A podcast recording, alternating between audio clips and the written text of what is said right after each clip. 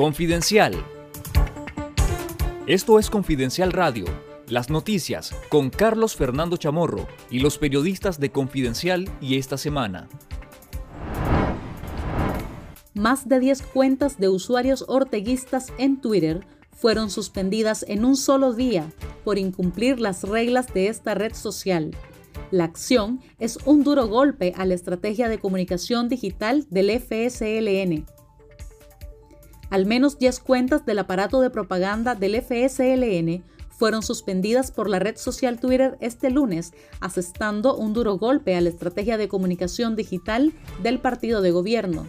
Entre las cuentas suspendidas están las dos que servían como locomotora para la propagación del relato orteguista que intenta ocultar la realidad nicaragüense. Estas son Tania Sandinista, que tenía más de 59 mil seguidores, y El Cuervonica, que tenía más de 32 mil. Los usuarios fueron suspendidos por esta red social con el aviso cuenta suspendida debido a que incumplieron las reglas de Twitter, según detalló la periodista e investigadora en temas de comunicación Mildred Larga Espada en un análisis publicado en Confidencial. La noticia se propagó todo el día entre simpatizantes orteguistas que reaccionaron con lamentos, indignación, envíos de solidaridad a las cuentas afectadas y denuncias dirigidas a la sección latinoamericana de la red social. Escuchemos el análisis de la periodista e investigadora en temas de comunicación, Mildred Larga Espada.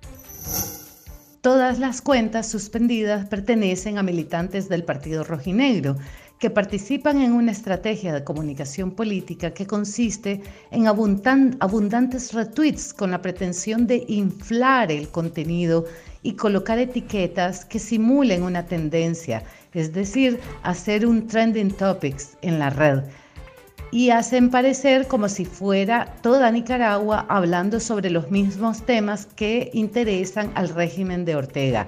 Dada la cantidad y calidad de las cuentas suspendidas, todo parece indicar que no hubo denuncias, sino que fue la misma red social que se dio cuenta que desde el Partido Rojinegro estaban tratando de manipular el debate público en Nicaragua. Y esa red te va a suspender, sí o sí, si incumplís sus reglas. El gobierno de Daniel Ortega cancela otro vuelo de la aerolínea Avianca este es el cuarto vuelo cancelado en menos de 72 horas, sin que el gobierno dé hasta ahora alguna explicación oficial al respecto. El nuevo vuelo cancelado era una conexión entre El Salvador y Nicaragua, que sería abordado por 20 nicaragüenses provenientes de España, que ahora se encuentran varados. Una fuente del sector de viajes confirmó a Confidencial la cancelación del vuelo que llegaría la noche del martes a Managua.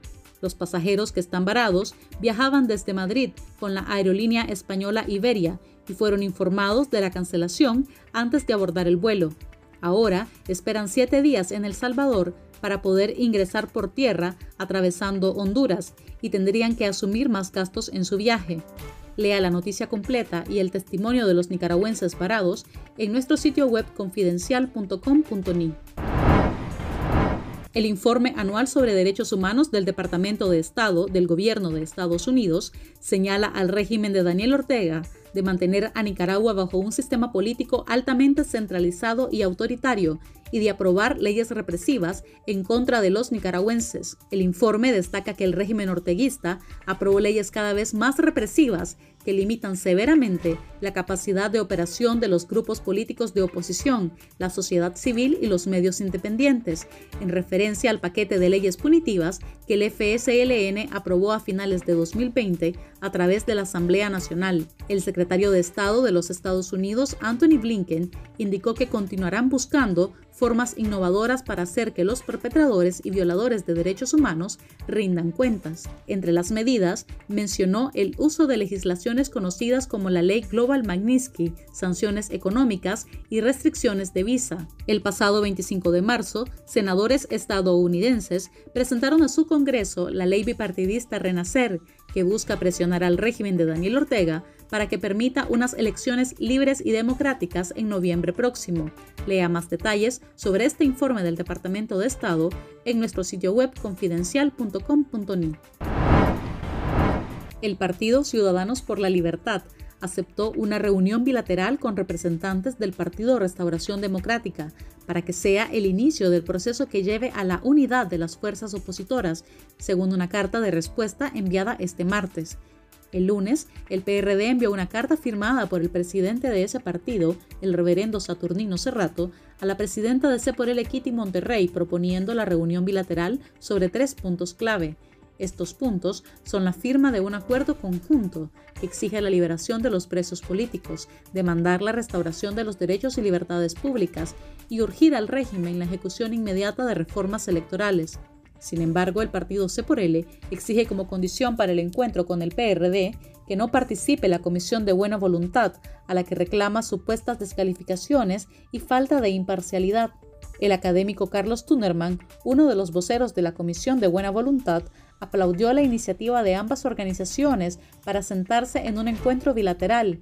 Sin embargo, rechazó los señalamientos de L. El encuentro entre L y el PRD aún no tiene fecha. Esto fue Confidencial Radio, de lunes a viernes a las 12.30 del mediodía y los jueves una edición especial a las 11 de la mañana. Escuche nuestros podcasts en Spotify y visítenos en confidencial.com.ni con el mejor periodismo investigativo.